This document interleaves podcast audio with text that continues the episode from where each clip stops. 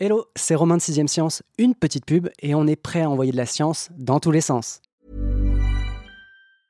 It's that time of the year. Your vacation is coming up. You can already hear the beach waves, feel the warm breeze, relax and think about work. You really, really want it all to work out while you're away. Monday.com gives you and the team that peace of mind. When all work is on one platform and everyone's in sync, things just flow wherever you are. Tap the banner to go to Monday.com.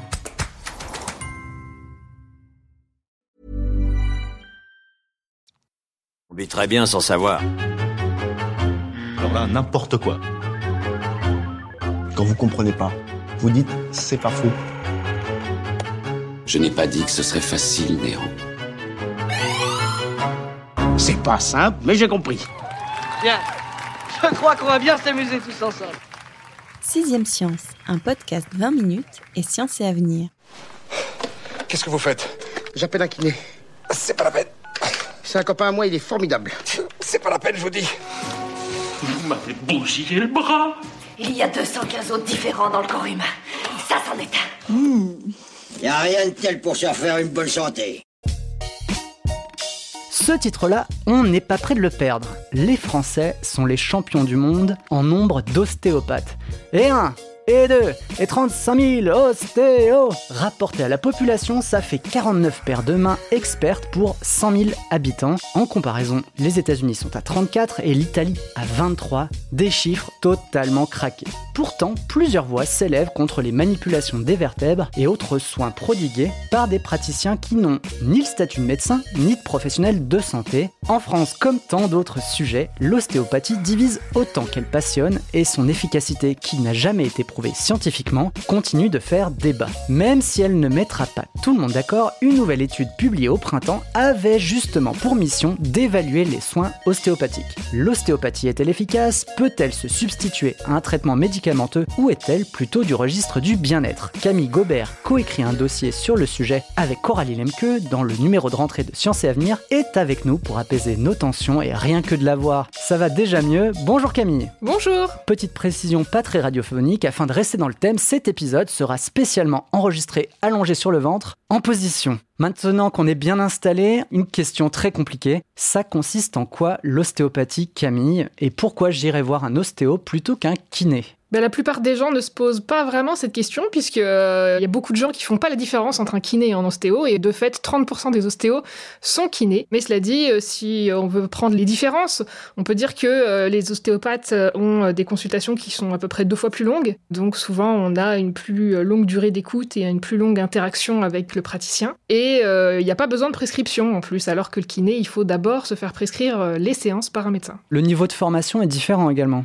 Le niveau de formation en nombre d'années est le même, c'est des formations de 5 ans, mais ça ne se fait pas dans les mêmes écoles. Donc il y a des écoles de kinésithérapie et des écoles d'ostéopathie. Ok. Comment on devient justement ostéo? Et je crois, hein, c'est quelque chose que j'ai vu dans ton dossier, c'est qu'il y a ostéo et ostéo, il y en a plusieurs. Oui, tout à fait. Les formations pour devenir ostéo sont aujourd'hui réglementées. Depuis 2015, elles sont bien surveillées et on fait attention euh, en termes de qualité de la formation, mais c'était pas le cas avant. On avait des formations qui étaient vraiment euh, de qualité euh, extrêmement variable, avec plus de 70 écoles différentes, dont certaines qui ne faisaient quasiment pas manipuler des patients avant de lâcher leur nouveau diplômé dans la nature, tandis que d'autres avaient des formations beaucoup plus qualitatives. Aujourd'hui, on est à peine une vingtaine d'écoles qui sont agréées par le gouvernement, avec quelque chose de beaucoup plus agréé, beaucoup plus normé et beaucoup plus euh, conforme à des normes de sécurité euh, et de compétences évidemment. Et puis bien sûr, il y a aussi différents courants d'ostéopathie. Donc euh, l'ostéopathie en soi, c'est pas une pratique uniforme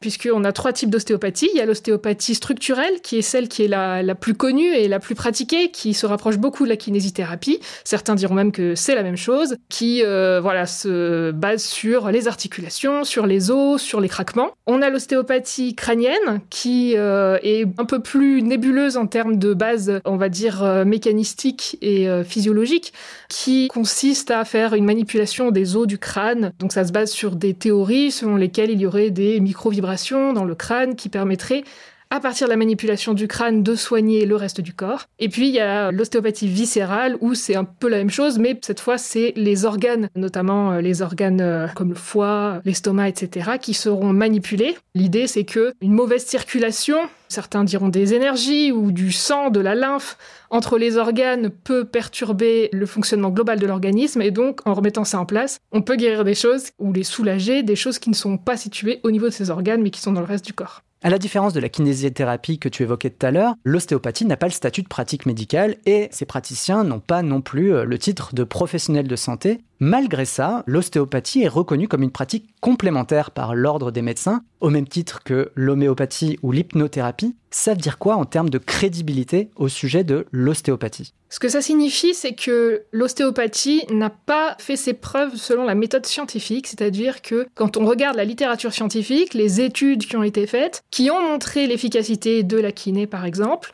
on ne retrouve pas ces preuves d'efficacité pour l'ostéopathie, soit par manque d'études, parce que euh, les études ont peut-être été mal faites, ou parce qu'il euh, y a peut-être des choses dans l'ostéopathie pour lesquelles ce n'est pas efficace. On ne sait Mm. pas encore faire exactement la part des choses. Du coup, ça reste une pratique qui est très empirique, mais qui est malgré tout reconnue comme euh, une thérapeutique complémentaire et non pas alternative, qu'on peut additionner à la médecine, on va dire, conventionnelle, parce que bah, l'engouement est très important du public pour ces pratiques-là, et que majoritairement, les gens en sortent satisfaits et y reviennent. Et donc, il est très important pour ces pratiques qui sont très intégrées dans le quotidien et dans le soin des Français en particulier, qu'elles soient intégrées dans un soin médical, parce que sinon, on en revient à dire que c'est alternatif et à faire le choix Mm. entre la médecine, la médecine Conventionnelle, ouais. conventionnelle et l'ostéopathie et d'autres médecines dites douces, on va dire, de thérapie euh, complémentaire. Donc c'est très important de pouvoir les intégrer pour qu'on sache qu'est-ce qui relève de l'une, qu'est-ce qui relève de l'autre, et peut-être un jour prouver dans quoi elle est efficace et comment. L'ostéopathie, c'est clairement une pratique qui est en vogue en France et à quel point celle-ci est-elle encadrée et réglementée? Est-ce qu'il y a des standards qui commencent à s'établir pour euh, justement euh, protéger en quelque sorte euh, les patients? Au-delà de la formation qui est devenue beaucoup plus euh, normée et réglementée aujourd'hui euh, dans l'ostéopathie, on a euh, également de plus en plus de professionnels de santé qui s'y forment, qui représentent aujourd'hui un peu moins de la moitié quand même des ostéopathes qui sont aussi professionnels de santé. Et ensuite, euh, en termes d'encadrement législatif, réglementaire, on est sur quelque chose d'encore assez euh, libéral. On va dire qu'il y a des syndicats qui existent, il y a des organisations qui regroupent les ostéopathes, mais il n'y a pas d'ordre comme il y a un ordre des médecins ou un ordre des kinésithérapeutes. Quand on compare à d'autres pays, par exemple en Allemagne, ils font la différence entre les ostéopathes qui ne sont pas professionnels de santé, qui s'appellent des Heilpraktitioner, pardon, On essaiera de le mettre à l'écrit euh, dans la description de l'épisode. Voilà. et les ostéopathes qui ont un diplôme de professionnel de santé par ailleurs. Donc ça aide beaucoup à éviter la confusion finalement entre euh, ces deux types de profils. On a l'Angleterre où là euh, il y a carrément euh, une sorte d'ordre aussi bien pour les ostéopathes que pour euh, les chiropracteurs. Par contre pour toutes les autres thérapeutiques complémentaires c'est très euh, C'est le Far West, Ouais c'est un peu le Far West. Et puis au Far West justement aux États-Unis les ostéopathes sont tous médecins. Voilà c'est une formation dispensée dans la formation médicale. Donc ça ça permet effectivement de pas euh, séparer la médecine traditionnelle de cette médecine complémentaire en particulier, puisque ça c'est quand même assez spécifique à l'ostéopathie, puisqu'aux États-Unis, tout ce qui est médecine complémentaire, ça reste quand même extrêmement libéral et euh, très peu réglementé. Mais le fait qu'aux États-Unis, l'ostéopathie soit autant installée et justement intégrée dans le parcours limite de formation des médecins, qui sont nombreux ensuite à faire le, le choix de l'ostéopathie, est-ce que c'est pas un gage de crédibilité et d'efficacité? C'est plutôt un gage de popularité. Hmm. Et la popularité peut vouloir dire, dans certains cas, qu'il y a efficacité, puisque les gens y reviennent. Mais c'est pas un gage de crédibilité dans le sens scientifique du terme, puisque en science, il y a vraiment que la preuve scientifique, l'étude clinique, qui permet de valider que avec euh, une manipulation ostéopathique ou avec une autre manipulation en comparaison, on a une efficacité ou on n'a pas d'efficacité. Il y a que ça qui fait foi.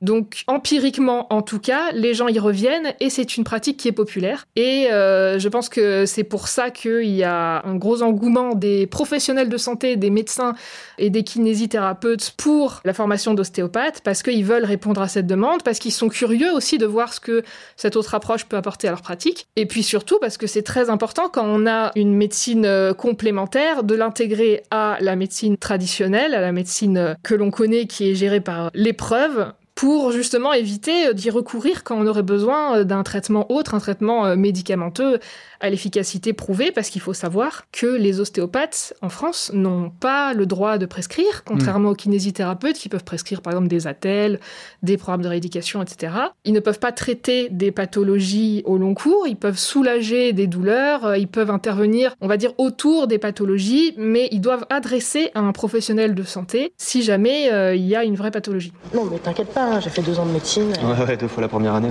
En faisant des recherches sur Twitter, je suis tombé sur de nombreux profils qui qualifiaient l'ostéopathie de fake med, donc de fausse médecine, voire de charlatanisme. Je suis quand même assez étonné, sachant que, tu viens de me le dire, hein, il y a quand même beaucoup de professionnels de santé qui s'y mettent. On voit des tonnes de sportifs qui ne jurent que par l'ostéopathie, sans oublier euh, les émissions de télé, euh, pour ne pas les citer, type les maternelles, qui préconisent de poser son bébé sur la table d'un ostéo quand euh, le nourrisson a du mal à téter ou souffre de colique par exemple. J'ai quand même l'impression qu'on navigue encore pas mal à vue sur ce sujet. Mais en fait, parce que la question, c'est qu'est-ce que c'est l'ostéopathie mmh.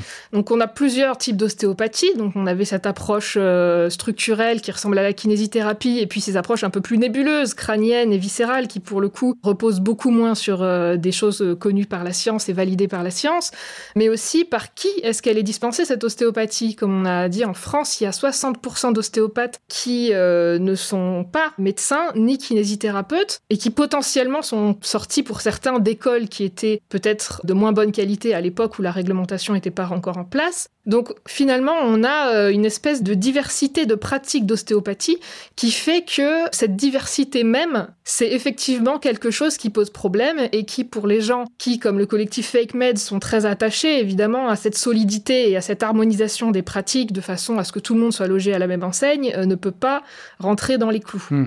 Est-ce que le point le plus problématique aujourd'hui de l'ostéopathie, c'est pas le folklore qui entoure son créateur? Alors, je vais pas me tromper au niveau de la prononciation, mais c'est Andrew Taylor Steele qui aurait, d'après la légende, créé l'ostéopathie après avoir eu une sorte de vision. Andrew Taylor Steele, donc c'était vers la fin des années 1800 aux États-Unis. C'est quelqu'un qui était assez euh, religieux à la base, d'éducation. C'est un médecin qui a eu, on va dire, une espèce d'épiphanie, si on peut dire, de prise de conscience au moment où il a perdu notamment plusieurs de ses enfants de la méningite et puis de la pneumonie. Enfin, il a eu voilà une espèce de drame familial qui fait qu'il a voulu revoir les connaissances médicales qu'il avait. Et à ce moment-là, effectivement, il exprime qu'il a eu une vision. Donc je ne sais pas comment est-ce qu'elle s'est présentée, selon laquelle le corps humain dispose déjà de tous les outils nécessaires pour s'auto-guérir du moment qu'il est euh, pris en main correctement. Et donc il a commencé à faire des soins comme ça par apposition des mains, par manipulation des articulations. Et c'est comme ça qu'est née l'ostéopathie qui ensuite, euh, par ses disciples, s'est répandue euh, en Europe avec le succès qu'on connaît. Donc effectivement, il y a une espèce d'origine qui est un petit peu ésotérique à la pratique de l'ostéopathie, mais qu'il faut aussi réinscrire dans son époque où forcément dans une Amérique un peu religieuse, face à un drame personnel qui était important et qu'il faut prendre avec du recul parce que depuis, l'ostéopathie n'a plus rien à voir. C'est-à-dire que l'ostéopathie structurelle euh, qui se rapproche euh, de ce qu'il avait mis en place a continué à évoluer. Ensuite, euh, l'ostéopathie crânienne a été inventée au début des années 1900, puis euh, l'ostéopathie viscérale aussi au XXe siècle. Donc il y a beaucoup de choses qui ont évolué, qui sont ajoutées et qui sont enrichies des évolutions culturelles, des modes, tout ce qui est la tendance New Age. Donc ça a beaucoup changé depuis. On n'est plus du tout sur limite une sorte qui pouvait entourer la figure de départ. Quoi. Bah, disons que euh, en fait ça a tellement muté que c'est devenu euh, un tentaculaire en fait. Et donc il y a des branches qui sont effectivement euh, plus discutables que d'autres et certaines qui se rapprochent plus de la philosophie de départ que d'autres. Ok, très clair. Le sujet est quand même assez touchy en France parce que, ben, on le disait en intro, les Français sont les plus gros consommateurs de séances d'ostéo au monde. Comment est-ce qu'on peut expliquer cette ostéomania, sachant que, tu l'as dit tout à l'heure, la pratique, elle arrive d'abord des États-Unis? La popularité de l'ostéopathie en France, c'est, euh, on va dire deux choses. Il y a une composante sociologique qui fait que en France, avec euh, les derniers scandales sanitaires, le Mediator, tout ce qui est euh, la vache folle, le vaccin H1N1, etc., il y a une espèce de défiance vis-à-vis des instances gouvernementales et puis des grosses entreprises, pas seulement dans le médical, d'ailleurs aussi dans l'agroalimentaire, etc., qui s'est installé, qui fait que ça a été un terreau très fertile pour tout ce qui est euh, médecine complémentaire, croyances un peu plus euh, ésotériques, retour à la nature, etc. Donc ça s'inscrit aussi beaucoup dans cette mouvance-là. Et puis il y a aussi une caractéristique qui est importante, qui est qu'en France, on a un numerus clausus sur les kinésithérapeutes. Donc c'est-à-dire que chaque année, il y a environ 2500 kinés qui sont diplômés et pas plus, c'est bloqué. Donc les gens qui ont voulu faire kiné et qui sont pas rentrés dans les écoles à cause de cette sélection très drastique vont pour beaucoup dans les écoles d'ostéopathes. Donc très clairement, s'il n'y avait pas ce numerus clausus, il y aurait très probablement moins d'ostéopathes qui en sortiraient. Et s'il y avait moins d'ostéopathes, sans doute qu'il y aurait moins de confusion entre les deux types de métiers et également moins de demandes, moins, d'offres. Le numerus clausus des kinés, c'est une chose, mais il y aura peut-être même un numerus clausus des ostéos, alors qui sera plutôt de fait, puisque le nombre d'écoles qui était énorme il y a encore 7-8 ans, il a quand même drastiquement baissé. On est aujourd'hui à une petite vingtaine. C'est l'une des actualités de la rentrée. Neuf écoles ont perdu leur agrément, c'est-à-dire qu'elles ne pourront plus délivrer de diplôme ni même accueillir d'élèves là pour la rentrée, faute d'un cursus de qualité. Donc, on risque d'avoir une sorte d'équilibre finalement entre l'offre de kiné et l'offre d'ostéo. Oui, oui, tout à fait. On a à peu près autant de diplômés euh, d'ostéo que on a de diplômés de kiné chaque année.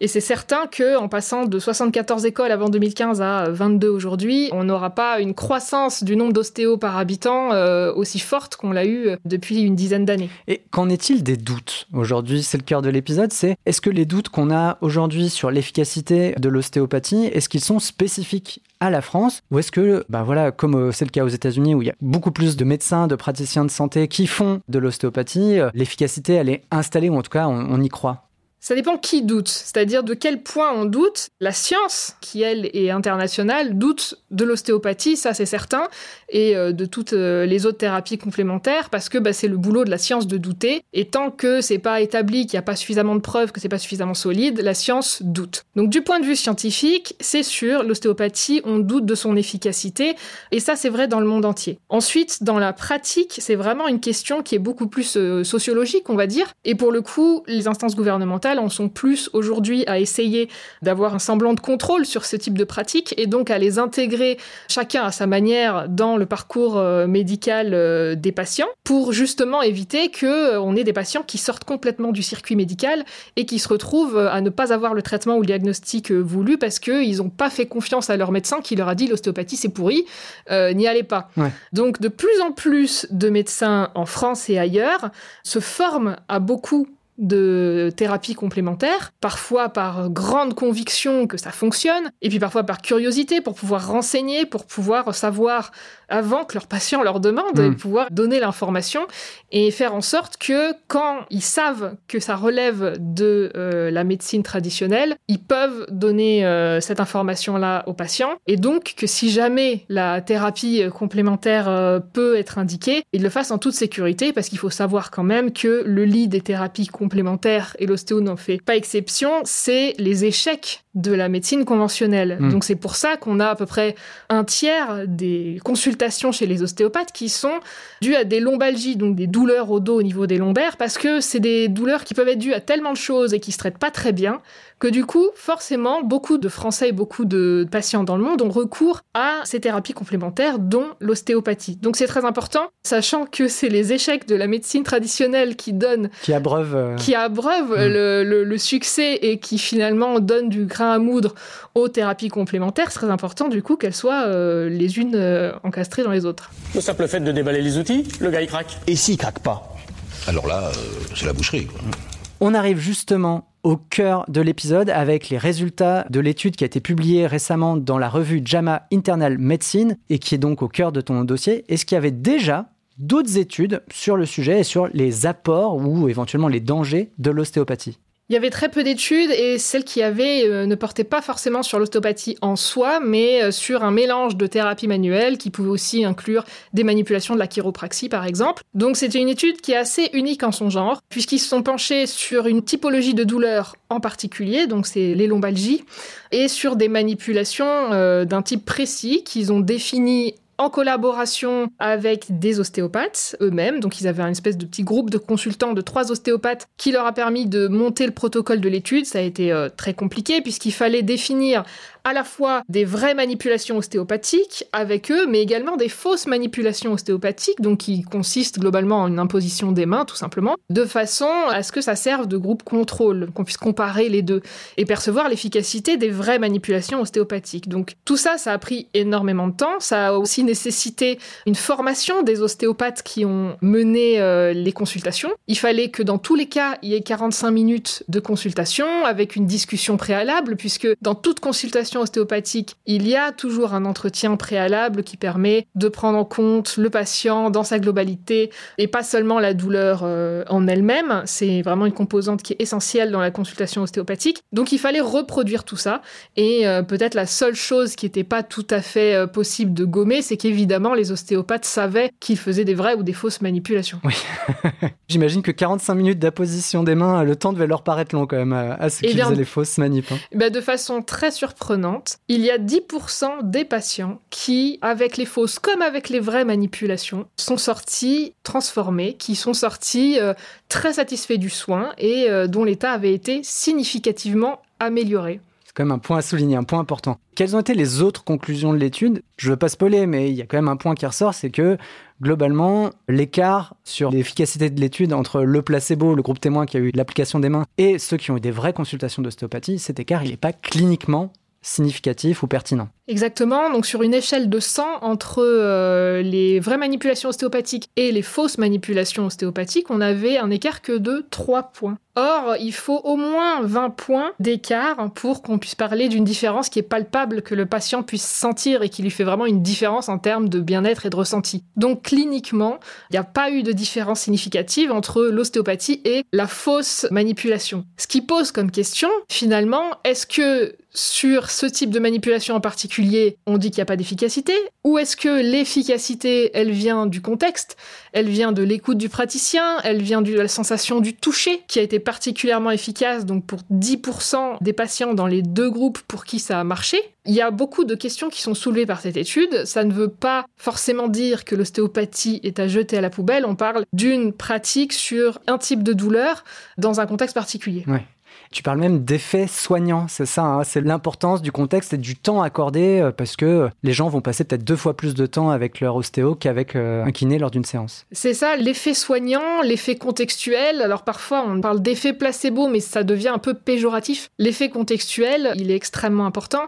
Il est variable d'une personne à une autre, mais même d'un moment à un autre. C'est euh, l'écoute qu'on va recevoir, c'est la façon dont on va être pris en main. Donc par exemple, il y a des gens qui sont très sensibles au toucher ou à d'autres types de manipulations. Et ça, ça va compter énormément dans la sensation d'être pris en compte, dans le vécu de la douleur, le ressenti de la douleur ou de la gêne, et au final, dans le soulagement du patient. Comment ces conclusions ont été perçues par euh, la communauté, on va dire, d'ostéopathes et quelles critiques ont pu être euh, émises à son encontre? Les principales critiques euh, émises par les ostéopathes contre cette grande étude, c'est le fait que l'ostéopathie est censée être une médecine holistique, donc qui est censée être une médecine globale qui prend en compte l'intégralité du corps et du patient, et donc ils trouvaient que c'était non pertinent, trop restreint dans le protocole Pourtant, on a bien eu cette prise en compte globale du patient, puisqu'il y a eu cet entretien de 45 minutes à chaque consultation. Donc ça, c'est quelque chose qui a été contrôlé. Après, effectivement, on ne peut pas valider une pratique dans sa globalité. On ne peut pas euh, valider euh, toutes les pratiques de néphrologie en une étude. Il faut choisir un geste, il faut choisir une douleur. Et euh, ça, c'est la médecine basée sur euh, les preuves. C'est ce qui est utilisé pour toutes les autres médecines. Et ce que disent les médecins spécialistes en thérapie manuelle aujourd'hui dans la médecine conventionnelle, c'est qu'il existe maintenant des techniques euh, de méthodologie, des techniques statistiques qui permettent d'évaluer l'efficacité des thérapies manuelles en général par la méthode scientifique, par cette médecine basée sur les preuves, et que donc il n'y a pas de raison de ne pas les utiliser, ces nouvelles techniques, pour valider aussi l'ostéopathie. Hmm.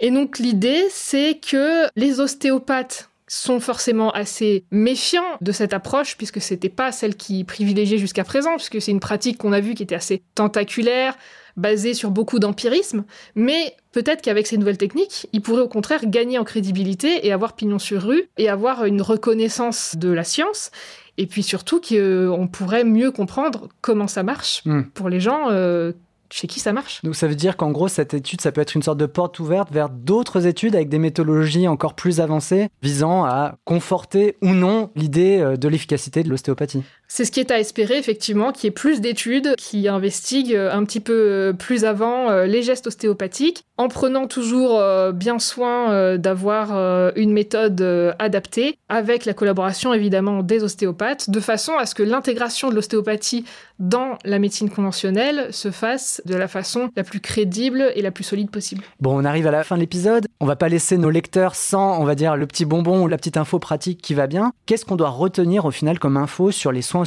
et quelles recommandations on peut leur faire, sachant que j'ai lu dans ton dossier que la grande recommandation, c'était celle de 2012 faite par l'INSERM, l'Institut national de la santé et de la recherche médicale. Est-ce qu'on en est encore là? Oui, pour l'instant, c'est toujours le rapport de 2012 de l'INSERM qui fait foi et qui conclut qu'il y a euh, un intérêt euh, de l'ostéopathie, mais au même euh, titre que les autres approches conventionnelles dans les douleurs, notamment de type vertébral. Que dans les autres, par contre, il n'y a pas grand-chose qui est prouvé. La recommandation qu'on peut donner aux auditeurs, c'est tout simplement que si ça vous fait du bien, il n'y a pas vraiment de raison de s'en priver, mais pour choisir un praticien, par sécurité, mieux vaut choisir un praticien qui est professionnel de santé, qui saura faire la différence formellement entre ce qui relève de la maladie et ce qui relève du soulagement, du bien-être et de quelle technique il doit utiliser. Eh ben merci Camille. Vous avez dû le sentir à toutes les précautions qu'on a prises durant la mission. Il est impossible aujourd'hui d'avoir un avis scientifique précis et définitif sur l'ostéopathie et toutes les formes d'ostéopathie. Résultat des courses, on ne l'aura ni massé dans le sens du poil ni cassé du sucre sur son dos. Et comme tous les soins, si cet épisode vous a fait du bien et que vos oreilles n'ont pas trop craqué, je vous propose de fixer un nouveau rendez-vous. On se revoit dans deux semaines et n'oubliez pas qu'on tombe sur un os ou qu'on les palpe, on envoie de la science dans tous les sens.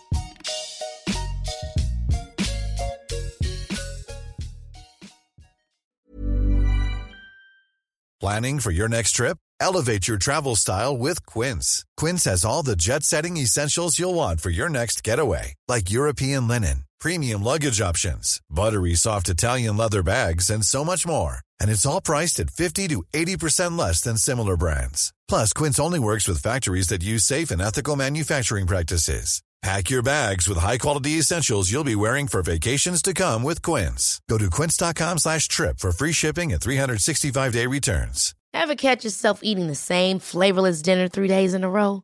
Dreaming of something better? Well, HelloFresh is your guilt-free dream come true, baby. It's me, Kiki Palmer. Let's wake up those taste buds with hot, juicy pecan crusted chicken or garlic butter shrimp scampi. Mm. Hello Fresh. Stop dreaming of all the delicious possibilities and dig in at HelloFresh.com. Let's get this dinner party started.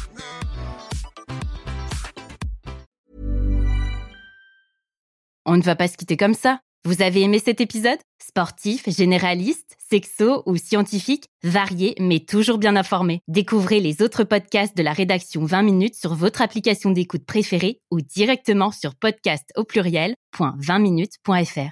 Et merci de nous avoir écoutés.